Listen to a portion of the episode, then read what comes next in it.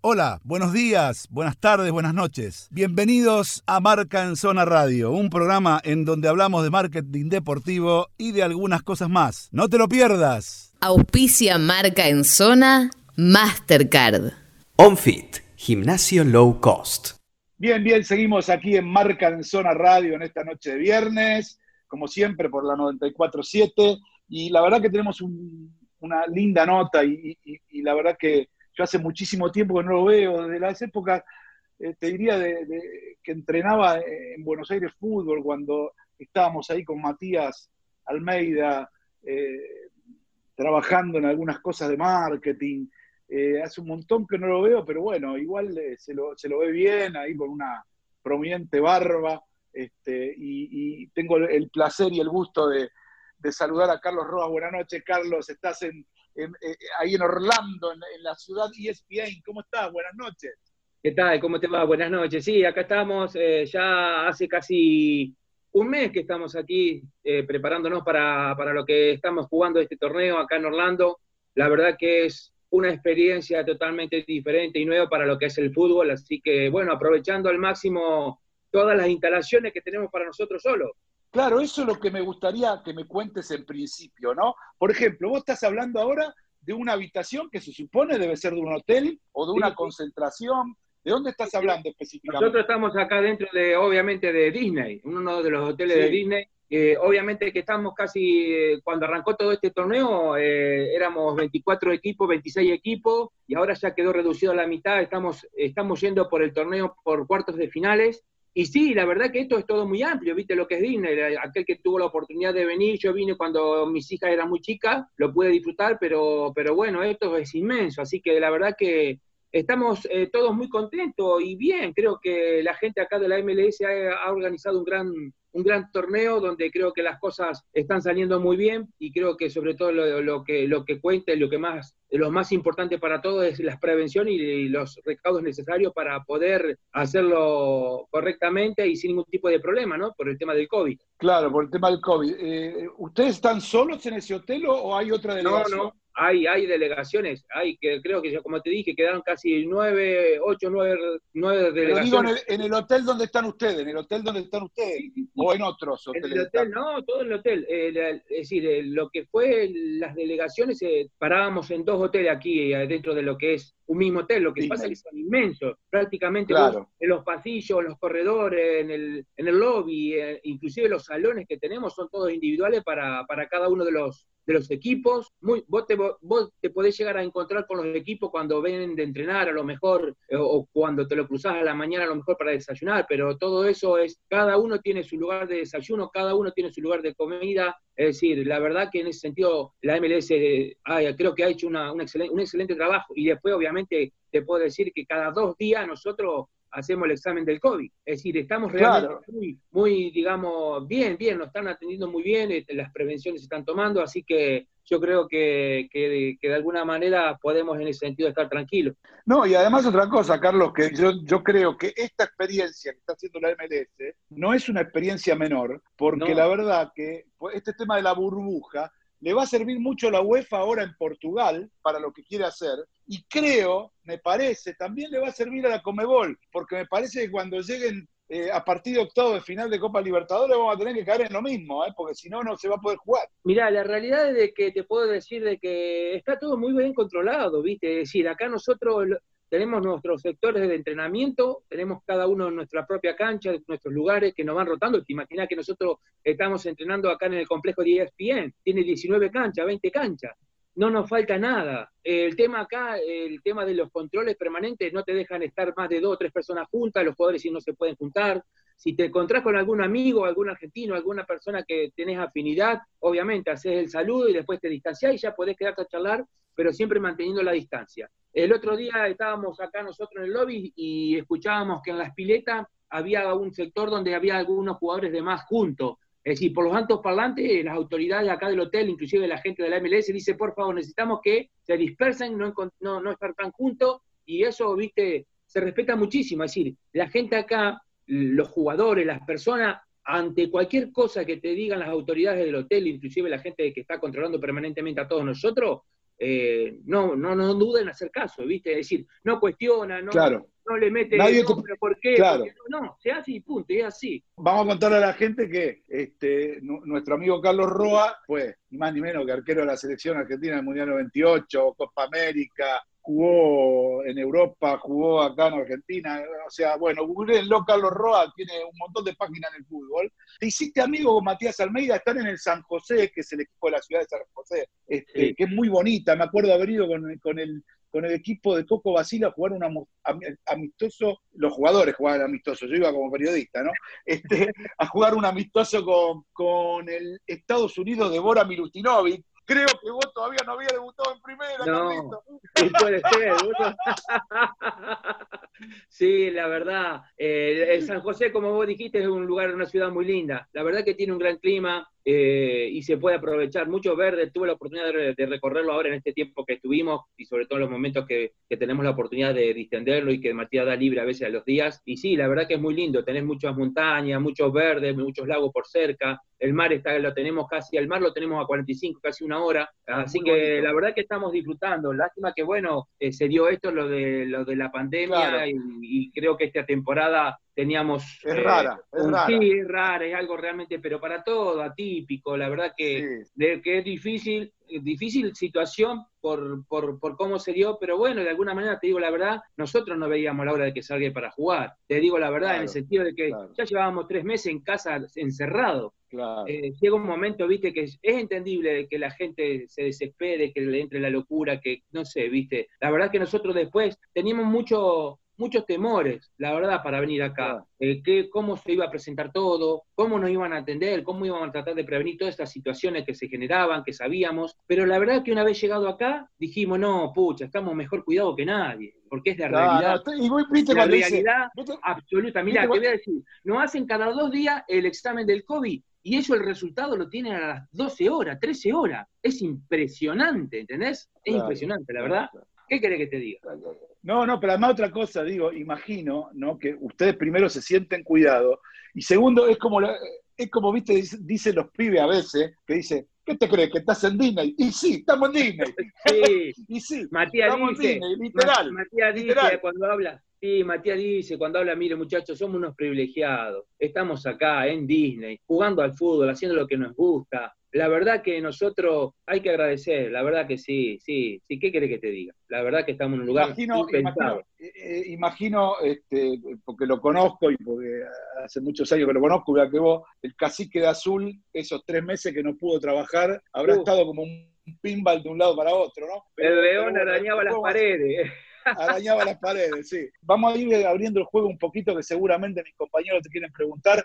No sé, Juan, Gastón, eh, Sí. Nacho, ¿quieren preguntarle alguna cosita a Carlitos?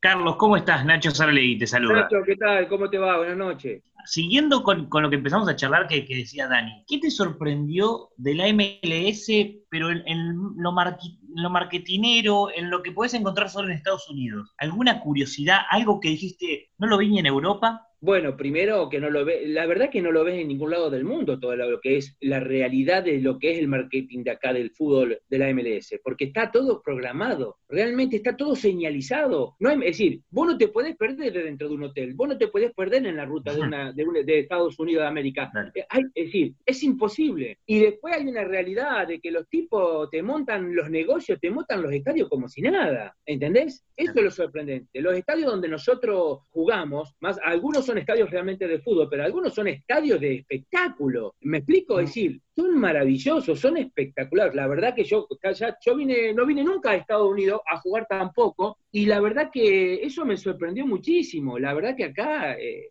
es decir, lo que es la liga va a seguir creciendo sin ninguna duda, y después lo que le brindan al jugador, sobre todo la liga profesional, es impresionante, no le falta nada, realmente no le falta nada. Nosotros acá, en, la, en, el- en el- donde estamos entrenando, eh, el lugar tiene de todo, es decir, si vos no trajiste los implementos lo- o los elementos para entrenar, tenés un- una casa en cada estadio o en cada cancha de Mm. entrenamiento, una casilla de esas que se montan en dos horas, tres horas que te montan ellos, Sí. ¿viste? Es un espectáculo y adentro tenés material del que vos quieras.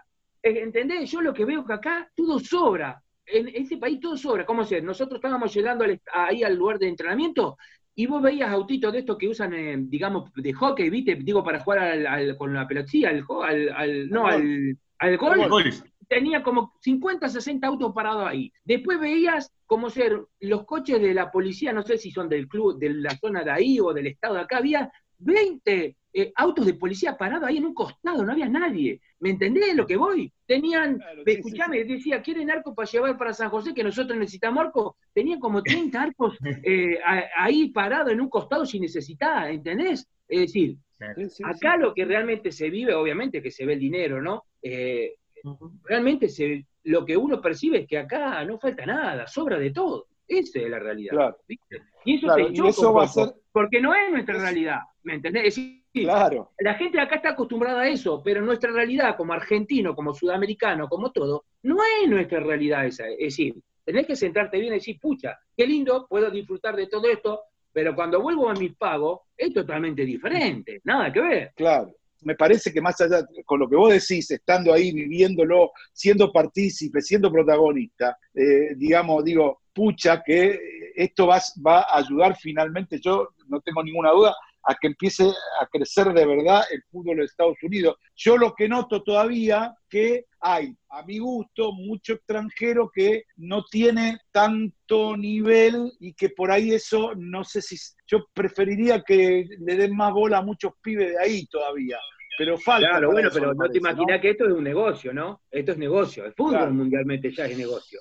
Entonces, yo creo que a medida que, que, el negocio se vaya expandiendo cada vez más, como es el fútbol acá, eh, la liga, la MLS, yo creo que de alguna manera va a ir creciendo eso, va a ir creciendo, te imaginas que va a ir creciendo porque es una plaza muy linda, es una plaza que no todo, no cualquiera puede llegar también, ¿eh? hay una realidad en eso, no cualquiera te puede, puede venir aquí, eh, entonces yo creo que de alguna manera que cuando esto se expanda y cuando, cuando las cosas vayan mejorando como lo está haciendo y como, como lo está programando a futuro la MLS, sin ninguna duda va a tener todo un éxito. Carlito, ¿nos sorprendió que haya habido gente fuera del estadio de ustedes allá en San José en los autos mirando el partido y gritando? ¿Sabían eso que iba a pasar?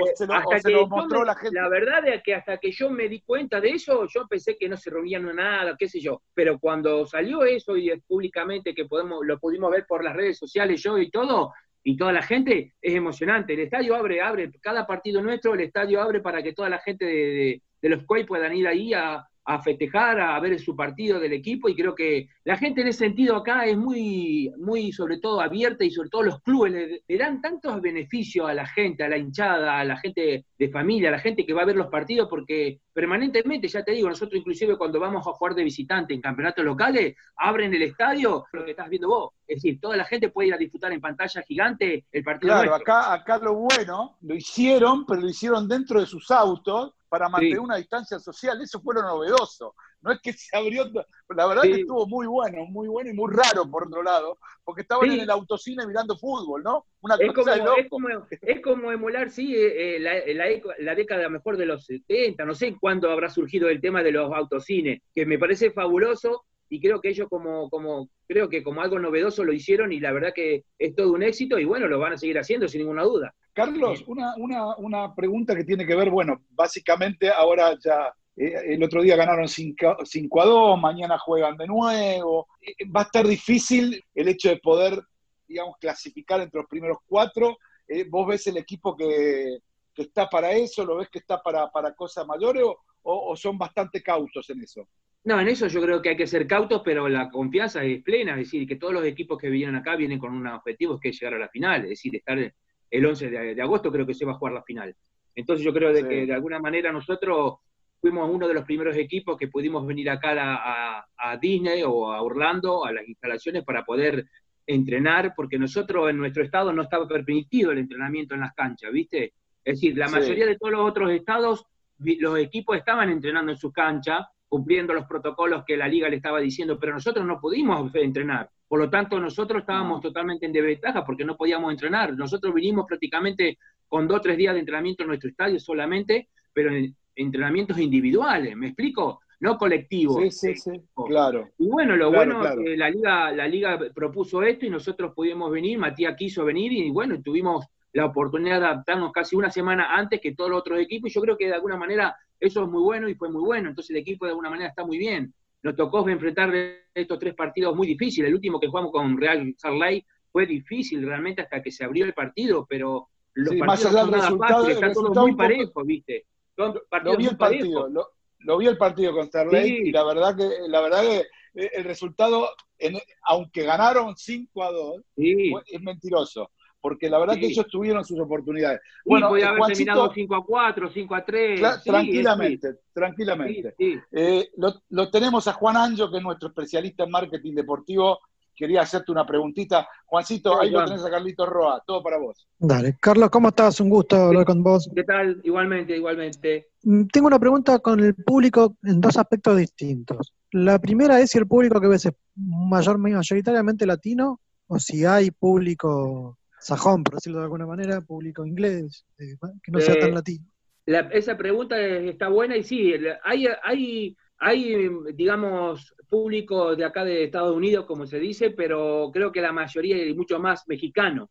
Muchos, muchos mexicanos, pero muchísimo. ¿eh? Te puedo asegurar que si nosotros tuviéramos eh, algún jugador mucho más en el equipo mexicano, estaría lleno de mexicanos el estadio prácticamente. No te olvides que los equipos mexicanos cuando vienen acá a jugar en Estados Unidos vienen por ese motivo, ¿no? Lo traen por ese motivo, porque cada, cada vez que vienen a jugar entran 40, 45 mil personas en cada estadio, llenan todo. Y en línea, en línea con eso, entonces me imagino que no pasa lo que pasa en los otros deportes de ellos, que van y hacen su asado, están pendientes de otra cosa en lugar de lo que pasa en la cancha. Sí, a ver, el fútbol es importante, pero vos sabés que las prioridades acá en Estados Unidos es el básquet, el, el softball y, y el fútbol americano, eh, es decir, eso, eso ahí, va, ahí vas a encontrar de todo, pero más preferentemente el norteamericano, la persona norteamericana, de acá del lugar, ¿no? Pero bueno, pero el fútbol eh, también, eh, de a poco, como estamos hablando, creo que de a poco va a ir ganando cada vez más terreno y cada vez que esto vaya creciendo, porque evidentemente que lo van a hacer todo un espectáculo, todo un show, y creo que de alguna manera le, va, le va a sacar rédito rédito, ¿viste? Así que yo creo que de alguna manera cuando, como decía eh, ahí, eh, cuando empiecen a venir, creo yo, jugadores de más de renombre y que los equipos no solamente tenga uno o dos, a lo mejor tenga más, sin ninguna duda esta liga va a ser una de las ligas más importantes también. Pero para eso va a tener que seguir laburando, ¿no? Seguramente. Carlito, te retiraste a los 29 años por una decisión personal y con la posibilidad de ir al Manchester United. Pero eso no quiere decir que te hayas retirado en esos tiempos que no jugaste del fútbol. Mi, pregunta básica tiene que ver con, los arqueros, ¿no? Hoy tenemos en el arco Armani, tenemos en el arco al chico de Boca. Más o menos, si te parece que está bien, porque dicen que anda muy bien un pibe que está, creo que se llama Martínez, si no me equivoco, que está jugando en, el de los clubes. No sé, ah, sí, sí. En el, exactamente, exactamente. Y después de, de los que están en las ligas de afuera, ¿no? Que está eh, eh, el brasilero del PSG, que, perdón, este, de, del Liverpool, que realmente es un arquerazo, y después está los alemanes, ¿no? Neuer y Stegen. ¿Cuál, ¿Cuáles son para vos hoy? ¿Cuáles tres que vos decís estos son en este momento, no hay con qué darle?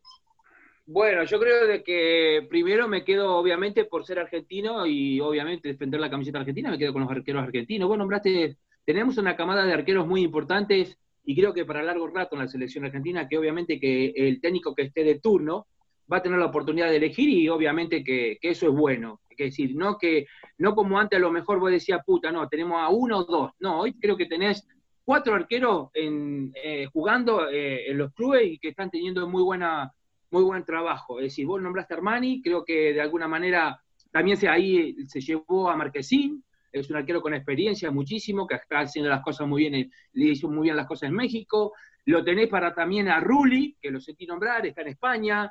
Eh, lo sentí al arquero de Boca, ¿no? Que no me acuerdo cómo se llama el arquerito de Boca, pero ese es un gran futuro también tiene ahí. Sí, eh, sí, sí, sí, Andrada, Andrada, Andrada, no me salía el nombre, sí, Andrada. Es decir, te nombré más o menos lo que uno normalmente acostumbra a ver, ¿viste? Tampoco soy un tipo que permanentemente estoy viendo y enchufadísimo. Pero digo, no, no, no, está bien, está bien, de pero alguna manera, de alguna manera, eh, los arqueros que vos nombraste, y sobre todo eh, las potencias que vos nombraste, porque vos podés nombrar arqueros ingleses y también podés arqueros alemanes porque son casi los últimos campeones. Entonces, es decir, eh, Newell para mí es un crack, con la edad que tiene y se mantiene al mismo nivel. Después lo tenés, qué sé yo. Tertegen también, y el chico brasilero. sí, olvidate, tenés, El Tú, chico Neuer, brasilero eh, de. Sí, sí, Neuer también. pero el, yo el digo de chico que brasilero que está en el Liverpool. También Sí, es ese muy bueno. bueno. Ese es bueno Sí. también. Carlos, yo te quería consultar sobre qué tipo de arquero te encontraste vos en Estados Unidos, desde el punto de vista táctico y técnico. Mirá, yo me encontré, pero tengo que hablar simplemente por lo que encontré en el club cuando vine en- en- a los Kuwait, pero también obviamente que ya ha pasado un año y medio. Eh, he encontrado una- un arquero muy estructurado, ¿viste? Muy estructurado, muy, eh, muy, ¿cómo te puedo decir? Como muy mecanizado, como un, un poco robotizado. ¿Me explico? Es decir, acá la gente Sí, sí. Hace hincapié eh, específicamente en lo que son los entrenamientos y los gestos prácticamente no tan yo soy un tipo que me adapto muchísimo a lo que hay y siempre trato de mejorarlo. Y en este caso yo pude tratar de a mis arqueros acá en, en San José eh, más allá de no quitándole la identidad que tienen que eso es muy importante agregando agregarle algunas cosas sudamericanas. Me explico es decir tratar Sí, de sí, que sí, sean sí, sí. más natural eh, a la hora de atajar una pelota o a la hora de hacer alguna atajada o algún como en este caso te puede decir una volada, un bloqueo, una chique, digamos, pucha, no, ahí anduvo un entrenador de portero sudamericano. ¿Por qué? Claro. Porque la chique argentino no lo hace cualquiera, que porque la salida en los corners no te sale cualquiera, acá, acá la gente, acá no salen los corners, los arqueros no salen prácticamente, muy poco, es como en Inglaterra, muy pocos salen a cortar centro, muy pocos son los que adivinan y anticipan a la jugada. Eh, eso Sí. yo creo que viene con viene naturalmente, yo creo que en nuestra cultura. Y nosotros somos, en ese, en ese aspecto, creo que en la cultura de los arqueros, oh, somos, tenemos muy buenos arqueros, tenemos muy, muy, pero muy buenos. Obviamente que siempre van a llegar los más representativos y vamos a hablar de lo más representativo que es no de las selecciones, jugar en Europa, en Italia. Claro. Pero fíjate que arqueros argentinos hay en todo el mundo. Arqueros argentinos hay en todo el mundo y nos quieren. de hecho, usted tiene, quieren. de hecho, de hecho, usted tiene al Indio Vega. Mirá, el indio, el indio es impresionante. La verdad que el año pasado eh, nosotros no fue, la verdad no hizo muy bien. Primero por una cuestión de grupo, eh, él sabe inglés, no, eh, sabe inglés. Te imaginás que para mí era importantísimo también, porque yo no Claro. sé inglés, estoy aprendiendo y voy a la marcha, pero creo que él para mí fue un gran gancho en el sentido de poder expresar todo lo que yo siento y la comunicación a través de él a todos los otros arqueros que tenemos. Este torneo está bien, ¿eh? en este torneo dentro de todo también. Más allá de todo, creo que, que de alguna manera es un arquero que nosotros lo conocíamos a Daniel, teníamos, lo apreciamos muchísimo, pero también es un arquero que sigue trabajando al 100% y sobre todo sigue transmitiendo cosas positivas para el grupo. Está bueno eso que decís. Qué bueno que vos puedas tener dentro de- del grupo de jugadores un chico que ya conoces, que lo conocías antes de River, que lo Sí. conocías de Argentina, lo mismo que Matías, pero que además con, con su inglés fluido pueda expresar todos los conocimientos que vos le volcaste a él también a sus compañeros. Eso está bueno porque de última también a veces, viste, claro, como a veces tenés que unificar el idioma porque hay, hay Claro. muchos chicos de, de- de varios países ahí, eh, Sí. es, eh, es un tema difícil, a eso Sí, voy, ¿no? La eh, comunicación. El, el tema de la comunicación creo que es fundamental, ¿viste? Lo que hay más en un deporte. Entonces yo creo que de alguna manera yo lo que noté esta temporada, eh, sobre todo en los trabajos, en los ejercicios, es que los muchachos eh, van mucho más sueltos y sobre todo entienden y, y la hacen mucho mejor que el año pasado. Y bueno, yo creo que uno de los puntos es eso, es decir, el hecho de la comunicación y que ya te conocen y que de alguna manera eh, ellos van viendo la clase de gusto que vos tenés por los porteros. Yo hablo mucho con ellos, inclusive en estos meses que tuvimos eh, de encierro en cuarentena, hacíamos Zoom toda la semana y obviamente que uno va hablando con ellos porque yo tengo una gran amistad con todos ellos me, eh, y me expresaban sus dudas, sus, las cosas buenas, las cosas malas, las cosas a lo mejor que yo tengo que hacer para mejorar también, que no le gustan a ellos. Es decir, el diálogo que yo, no, yo tengo con todos ellos es muy fluido y eso a mí me permite de alguna manera conocerlos a ellos, pero también me permite yo crecer como persona y como individuo. Claro, eh, Carlito, tenemos que ir cerrando, pero tenemos tres preguntitas de, de respuesta rápida para ir cerrando. Entonces, Bueno. a ver, dale, dale. Vamos con la primera, decime bien, dale. A ver. Vamos, dale. voy a arrancar con esta. Te está saludando alguien que tiene 32 años y vivió el Mundial 98, eh, muy, muy fanático. Sí. Carlos, nosotros hablamos de marketing deportivo acá. ¿Vos algún, alguna vez te explicaron por qué no te hicieron los cabezones de Coca-Cola? ¿Viste? Vos sabés, es verdad, no sé por qué, la verdad. Nadie me explicó nunca nada. No tengo el coso mío ahí, ¿viste?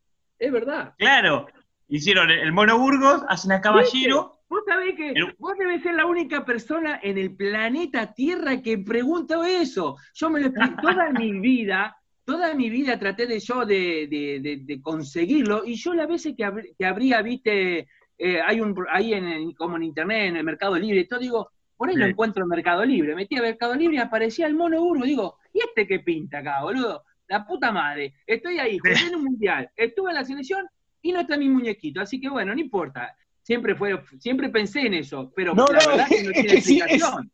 No, tiene no tiene explicación. Para mí sí. Para mí, para mí, A ver. creo, ¿eh? supongo, ¿eh? Para mí que te que voy, a, hizo... te, voy a, te voy a confesar que te voy a creer, porque la verdad que nunca no, no. tuve la oportunidad yo de hablar pero- de este tema con alguien. Carlito, esto es una suposición. Para, Sí. en, en estas grandes corporaciones, aunque te parezca mentira, hay tomando decisiones y armando este tipo de cosas gente que no sabe de esto. Y cuando te digo que no sabe, no solo no sabe, no conoce a los jugadores, eh, no sabe tampoco rodearse de gente que sepa y que le traiga la información correcta. Entonces, para mí no tengo ninguna duda, ninguna duda que ese tipo que armó eso, el tipo que le trajo la información, no trajo al arquero titular de esa selección. Así de fácil. Bueno, La Así información. fácil.